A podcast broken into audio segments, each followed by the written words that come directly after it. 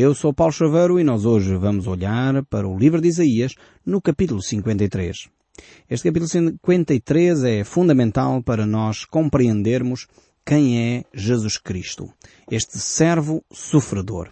E Isaías, eh, inspirado por Deus, descreve de uma forma sublime realmente este, este momento de sofrimento de Jesus Cristo.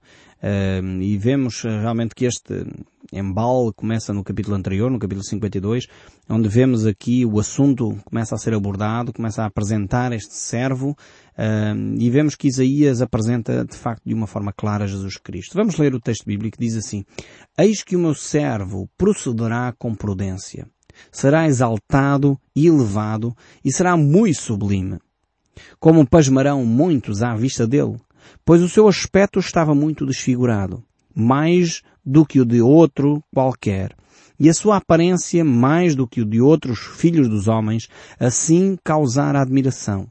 E os reis fecharão as suas bocas por causa dele, porque aquilo que não lhes foi anunciado verão, e aquilo que não ouviram entenderão.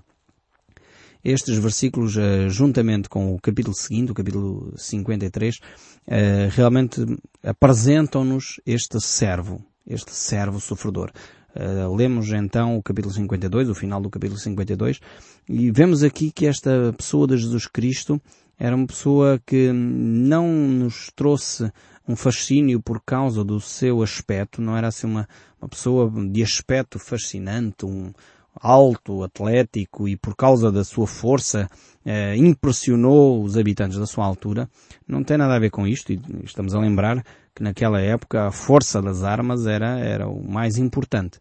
E Jesus Cristo não veio com esse aspecto, com essa aparência. E é curioso vermos aqui que também eh, a atitude de Jesus Cristo falou mais alto até do que as suas palavras. Aquilo que não lhes foi anunciado eles uh, viram. E aquilo que não lhes foi contado, eles então ouviram e entenderam. Uh, realmente não houve forma uh, deles ouvirem a não ser pelo exemplo, pelo caráter, pela atitude.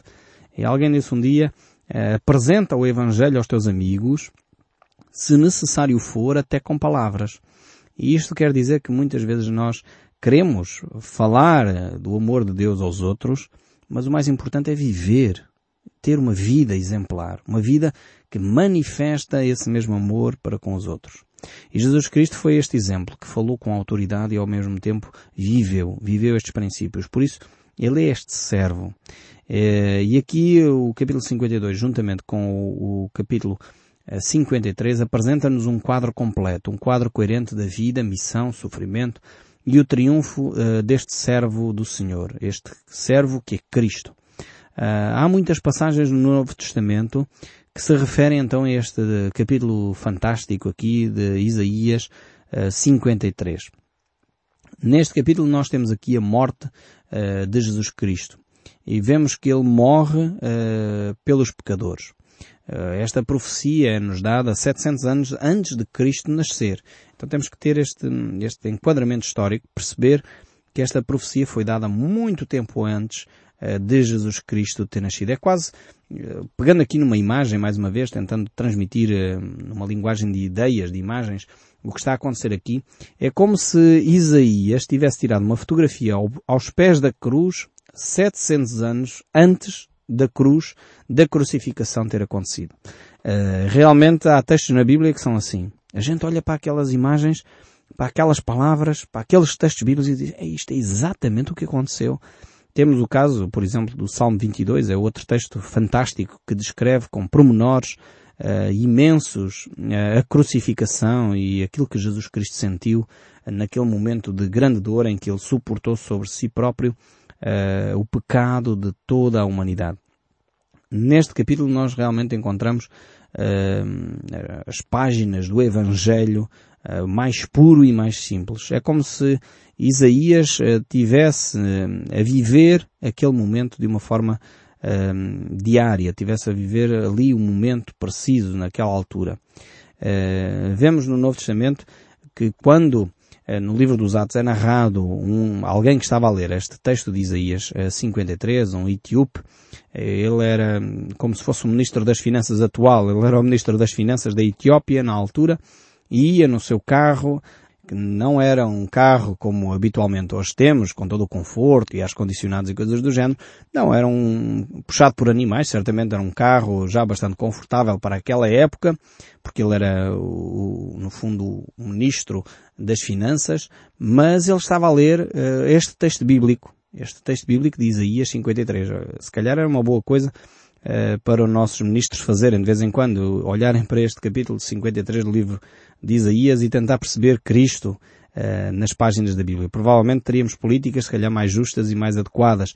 E este ministro aqui estava a ler uh, o texto bíblico e Filipe, o diácono da igreja, e este é um outro aspecto, um pormenorzinho, mas é um outro aspecto importante. Às vezes as pessoas pensam que é necessário ser-se pastor ou padre para apresentar o Evangelho às pessoas. E, e, no caso aqui temos um diácono, alguém que não tinha assim um título tão pomposo como isso, uh, a apresentar o Evangelho a uma pessoa extremamente importante, ao Ministro das Finanças da sub, de uma das superpotências daquela época. É preciso lembrar que tínhamos, é verdade, o Império Romano, mas a Etiópia uh, era um dos países que não estava totalmente subjugado a este Império Romano. Era uma, de alguma forma, uma potência uh, militar ainda naquela época. E por isso vemos aqui Filipe a ser usado por Deus de uma forma uh, poderosa, levando à explicação de quem era este servo sofredor uh, e este ministro ali, que, que não percebia bem as escrituras, uh, percebeu então quem era Jesus Cristo. Ele, Filipe apresentou-lhe a pessoa de Jesus e ele compreendeu de quem uh, o profeta falava. E vemos também ainda outros textos bíblicos. O Evangelho de João, por exemplo, capítulo 12, o verso 16, faz uma referência a este texto de Isaías aqui também manifestando claramente uma identificação uh, com Cristo. Então, é esta fotografia que Isaías tirou 700 anos antes correspondia uh, de uma forma muito precisa à pessoa de Jesus Cristo. É como se Isaías tivesse feito uma viagem no tempo tivesse andado para o futuro, uh, presenciasse o que iria acontecer e regressasse ao passado, escrevesse de uma forma precisa e exata o que estava a acontecer. Aqui o que vamos encontrar neste capítulo 53, uh, do verso 1 ao 9, nós vamos ver o sofrimento de Cristo, o sofrimento do Salvador da humanidade. E um segundo aspecto que nós vamos encontrar aqui é a satisfação do Salvador. Isso vamos encontrar nos últimos eh, dois versos deste capítulo 53. É, é, é uma atitude que nós vemos no coração de Deus. Ele sofre, eh, toma sobre si as nossas enfermidades, os nossos pecados, o castigo que nos traz a paz estava sobre ele, mas ao mesmo tempo eh, isso, essa atitude do sofrimento traz-lhe a satisfação de perceber que há homens e mulheres hoje que ainda são salvos, que ainda têm um relacionamento com Deus, fruto desta entrega total de Cristo. Uh, e vemos que realmente Cristo continua uh, hoje a marcar a vida e a presença na vida de muitos milhares e milhões de pessoas no mundo inteiro. Uh, Deus então traz, através de um episódio, de uma descrição que é bastante violenta, que é a morte de Jesus Cristo, traz a paz ao homem. E traz o próprio Senhor, se alegra por ter alcançado a humanidade com o seu sacrifício. Cristo caminhou para a cruz para poder, no fundo, levar o homem de retorno a uma relação com Deus. O autor do livro de Hebreus diz, no qual, pelo gozo que lhe estava proposto, suportou a cruz. Ou seja, por causa daquilo que Cristo percebia que ia alcançar, ele então aceitou voluntariamente ir à cruz. Não temendo a afronta, assentou-se à destra do trono de Deus. Eh, e o salmista descreve também, portanto, expressando esta, esta mesma ideia, dizendo, o choro pode durar uma noite, mas a alegria vem pela manhã. Ou seja, é verdade que muitas vezes nós sofremos, e nós, povo português, mais uma vez, temos um, provérbios interessantes eh, que dizem que eh, é verdade que depois da tempestade vem a bonança, não é? E aqui temos, temos eh, esta mesma ideia. Jesus sofreu, é verdade, mas a seguir ele encontrou a satisfação porque percebeu que o seu sofrimento teve um objetivo maior e alcançou esse mesmo objetivo. Então tudo aquilo que de alguma forma nos traz satisfação é premiado com algum sofrimento, com algum custo. E aliás o contrário também é verdade. Tudo aquilo que não nos dá muito esforço, não é muito difícil de alcançar, normalmente nós não valorizamos também muito. É só olhar muitas vezes os filhos que têm acesso a tudo. Estamos a falar de uma geração ou duas atrás que quase nem tínhamos uh, comida, efetivamente, não havia talvez manteiga para pôr no pão, não havia fiambre, não havia queijo em casa. A maior parte das famílias comia um prato de sopa e pouco mais. Uh, e depois passa uma, duas gerações e quase já nos esquecemos dessas memórias. E hoje em dia as crianças têm fiambre para pôr no pão, têm bifes à mesa, têm tanta comida e depois ainda dizem que não lhes apetece e não, e aquilo não custou muito, efetivamente, aos nossos filhos, à nossa geração.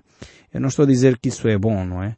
Uh, termos passado por essas necessidades, mas as pessoas que viveram essa realidade, essas necessidades, hoje valorizam as coisas de uma forma diferente.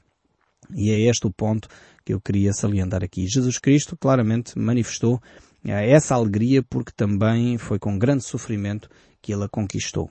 Então vejamos capítulo 53 do livro de Isaías, depois desta longa introdução deste livro, deste capítulo, porque ela era necessária ser feita. Mas vejamos então, vamos, vamos passar algum tempo neste capítulo 53 porque ele é, é vital para a nossa compreensão. Diz assim o texto bíblico, quem creu em nossa pregação? E quem foi revelado o braço do Senhor? Este capítulo começa com uma pergunta uh, de alguma forma um pouco estranha. Começa por nos desafiar a uma reflexão. Quem creu então nesta pregação? Isaías já tem vindo ao longo de 52 capítulos a descrever o coração de Deus, a manifestar o amor de Deus para com o homem, a manifestar que Deus é um Deus de graça, a manifestar que Deus tem uma atitude que procura salvar o homem da desgraça em que ele se encontra. E no fundo ele agora faz um balanço, faz uma pergunta de reflexão. Ele diz quem creu na nossa pregação. E quem foi revelado o braço do Senhor. Ou seja, é um ponto de avaliação, este capítulo 53. É um ponto para nós fazermos uma paragem em todo este ensino que já recebemos e agora vamos uh, repensar um pouco se aquilo que nós recebemos é ou não, faz ou não sentido. Estamos lembrados, e agora vamos tentar fazer um balanço deste livro. Eh, de alguma forma, Isaías é chamado por Deus, no capítulo 6 do livro de Isaías, onde vemos a visão e Deus a chamar uh, Isaías a esta reflexão. Ele diz a quem enviarei e quem há de ir por nós. E Isaías responde, eis-me aqui, envia-me a mim. E agora, depois deste processo todo, deste capítulo 6, que no fundo é a introdução uh, do livro de Isaías até agora, Isaías está a dizer, ok, quem é que creu naquilo que acabei de descrever. Foi dito tantas palavras, passamos já tantos programas aqui, como é que reagem à mensagem de amor de Deus? Esta é a mensagem que Deus nos oferece. Uh, e Isaías tem de ficar fiel à mensagem de Deus. Em alguns momentos ele é bastante duro, uh, em alguns momentos ele desmascara de uma forma uh, frontal bastante o pecado. Ele diz que o pecado não pode continuar, ele põe a nu uma série de, de, preconceitos e de ideias completamente erradas que o povo tinha. O povo pensava que poderia ter um relacionamento com Deus e ao mesmo tempo ter as suas imagens de escultura a quem iriam acarinhando, uh, enfim, uh, com os seus cultos domésticos e etc. E Isaías diz isso não pode ser assim. Não podemos uh, pactuar com essa essa, esse sincretismo religioso, essa mistura entre o paganismo e o cristianismo, entre o paganismo e a relação com Deus. É óbvio o cristianismo aqui, porque Isaías, Cristo não tinha vindo, portanto é só a religião judaica que estava em vigor, mas é só para nós entendermos o que é que estava em causa ali. E então eh, ele prossegue nesta reflexão e leva então o povo a fazer esta pergunta. Alguém creu na nossa pregação? O que é que estamos aqui a ensinar? O que é que estamos aqui a dizer? O que é que estamos cá a fazer? E no fundo nós como pregadores, ainda hoje, eh, temos de ter esta frontalidade. A frontalidade de apresentar um Deus que opera maravilhas, mas a frontalidade para hum, pôr a nu também o pecado. Dizer isto é errado. A nossa sociedade está a caminhar uh, num caminho que aí nos vai levar a nos afastar de Deus. A nossa sociedade precisa de voltar à cruz de Cristo. A nossa sociedade precisa de voltar aos valores cristãos. E esses valores uh, resumem-se em falar a verdade, em viver honestamente, em termos vidas uh, coerentes, em termos vidas uh, que são realmente vidas de fidelidade, de amor, de solidariedade. E isto são valores que às vezes nós já nem nos lembramos que são valores cristãos. Pensamos que isso são valores adquiridos. Qualquer sociedade pode ter. Era bom que fosse assim. Mas nós vemos que o homem que se afasta de Deus, rapidamente a solidariedade uh, vai embora, rapidamente a verdade desaparece, rapidamente a honestidade cai num saco roto, rapidamente uma série de valores que nós consideramos vitais para uma sociedade funcionar. E depois apercebemos-nos que os outros ismos que a sociedade vai levantando como filosofias e políticas são ocas e vazias porque os valores cristãos foram escoados para o esgoto. Precisamos de aprender a trazer de volta estes princípios fundamentais para a vida em comunidade. E eles só são possíveis serem vividos quando Cristo é o centro da nossa uh, vida, quando Cristo é o centro da nossa relação com Deus. Então, como dizia o apóstolo Paulo, a cruz é para os que se salvam sabedoria de Deus e poder de Deus. É esta cruz que tem de ser central na nossa espiritualidade, na nossa religiosidade. Infelizmente nós não temos tido a cruz de Cristo eh, como o foco central da nossa vida cristã. Infelizmente, nós entramos em muitas igrejas e a cruz de Cristo é o que não se vê. Às vezes até se vê um crucifixo onde Cristo está pendurado, mas Cristo não está pendurado na cruz. A Bíblia diz que Cristo ressuscitou. Então até podemos ter uma cruz, sim, mas a cruz está vazia porque Cristo está vivo, não está mais pendurado naquela cruz. Nós não adoramos um Cristo morto. Nós adoramos um Cristo vivo, um Cristo que tem poder. E infelizmente às vezes vamos a igrejas que nem Cristo tem. Não sei se já aconteceu consigo. Igrejas bonitas, igrejas históricas, construídas no século XII, século XVI, muitas delas arquitetonicamente fantásticas, mas que chegamos lá dentro vazias de Cristo têm tantas imagens por todo o lado, mas Cristo desapareceu da nossa religiosidade. Cristo desapareceu da nossa espiritualidade. E precisamos trazer Cristo para o centro da nossa vida. Se somos cristãos, Cristo tem de ser o centro. Não podem ser figuras históricas importantes. Não podem ser uh, figuras preponderantes de uma determinada confissão religiosa. Tem de ser Cristo. E isso é vital. Uh, e é essa a grande reflexão que aqui Isaías vai trazer ao povo de Israel quem creu na nossa pregação. E a quem foi revelado, diz ele, o braço do Senhor. Temos aqui Deus que se revela. Deus que revela o seu braço estendido, um braço uh, que ampara, um braço que conforta, um braço que traz amor e carinho àqueles que estão desamparados. Deus se humilhou. Este Deus todo-poderoso se humilhou ao ponto de estender o seu braço para salvar a humanidade. E ele diz, diz a Escritura do Evangelho de João, capítulo 1, é fantástico, diz que Deus se fez carne e habitou entre nós. Ou seja, o Deus eterno, o Deus criador, o Deus todo-poderoso, aquele que não tinha nada a perder em continuar a ser Deus e nos deixar desamparados aqui na, nesta terra. Mesmo assim Deus diz, eu vou-me fazer carne habitar entre eles, vou transmitir ainda mais uma oportunidade à raça humana. E eu espero sinceramente que nós não desperdicemos, que esta geração não desperdice o amor de Deus. Sinceramente, nós não podemos nos dar ao luxo de continuar a viver longe da mensagem do Evangelho de Cristo. O verso 2 deste capítulo 53 ainda continua com frases bastante incomodativas e fortes para nos fazer refletir e diz, porque foi subindo como um renovo perante ele e como uma raiz em terra seca, não tinha aparência nem formosura, olhámo-lo, mas nenhuma beleza havia que nos agradasse. Infelizmente, este é o sentimento de muitas pessoas para com Cristo. Eles preferem ter outras imagens de escultura mais bonitas, mais atraentes, mais belas, porque a presença de Cristo incomoda. A presença de Cristo não é muitas vezes agradável, porque Ele põe a nu as nossas fraquezas. Ele manifesta aquilo que nós muitas vezes temos que desagrada a Deus. E por isso mesmo nós precisamos de olhar para Cristo. Precisamos de perceber quem nós somos. A nossa limitação e a nossa fraqueza é muitas vezes exposta à luz de Cristo. É por isso que o apóstolo Paulo, a certa altura, dizia, longe de mim gloriar-me, a não ser na cruz de Cristo. A cruz de Cristo era central para o apóstolo Paulo.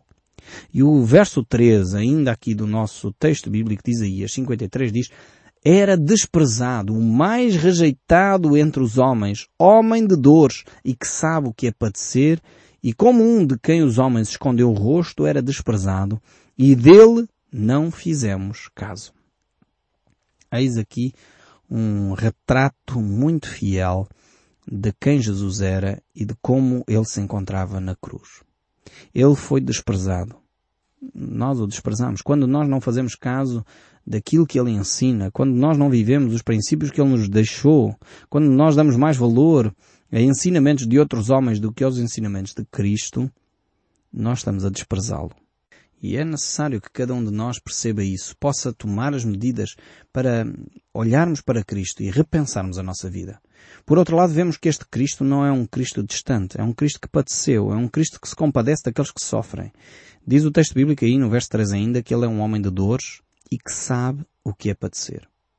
Talvez você tenha vivido situações dramáticas, tenha vivido talvez situações de abuso. Muitas famílias, infelizmente, no nosso país vivem essa situação de abuso. Muitas mulheres são abusadas no nosso país, sofrem em silêncio. E a palavra de Deus nos mostra que Deus, Cristo Jesus, sabe o que é padecer. É um homem de dores. Um homem que sabe o que é sofrer em silêncio. Um homem que sabe o que é os sofrimentos. Um homem que sabe o que é viver em solidão. Um homem que sabe o que significa ser desprezado. Por isso você pode olhar para Jesus Cristo. Por isso você pode se voltar para Ele. Por isso você pode eh, encontrar em Cristo alguém que o compreende no momento em que você se encontra. Por isso nós temos, como diz o autor do livro de Hebreus, temos pois em Jesus Cristo, o Filho de Deus, como grande sumo sacerdote que penetrou nos céus, conservando firme a nossa confissão, porque não temos um sumo sacerdote que não se possa compadecer das nossas fraquezas. Antes foi ele em tudo tentado, em todas as coisas como a nossa semelhança, mas sem pecado. Acheguemos-nos, portanto, confiadamente junto ao trono de graça, a fim de recebermos misericórdia. Este é o nosso Senhor Jesus Cristo, que conhece o nosso coração, sabe as nossas limitações, sabe o que significa sofrer e por isso podemos chorar, abrir o nosso coração para Ele e poder aí receber também o consolo. Eu espero sinceramente que você possa fazer isso e que o som deste livro continue a falar consigo, mesmo depois de desligar o seu rádio. Continue a derramar o seu coração e que Deus o abençoe ricamente. Até ao próximo programa.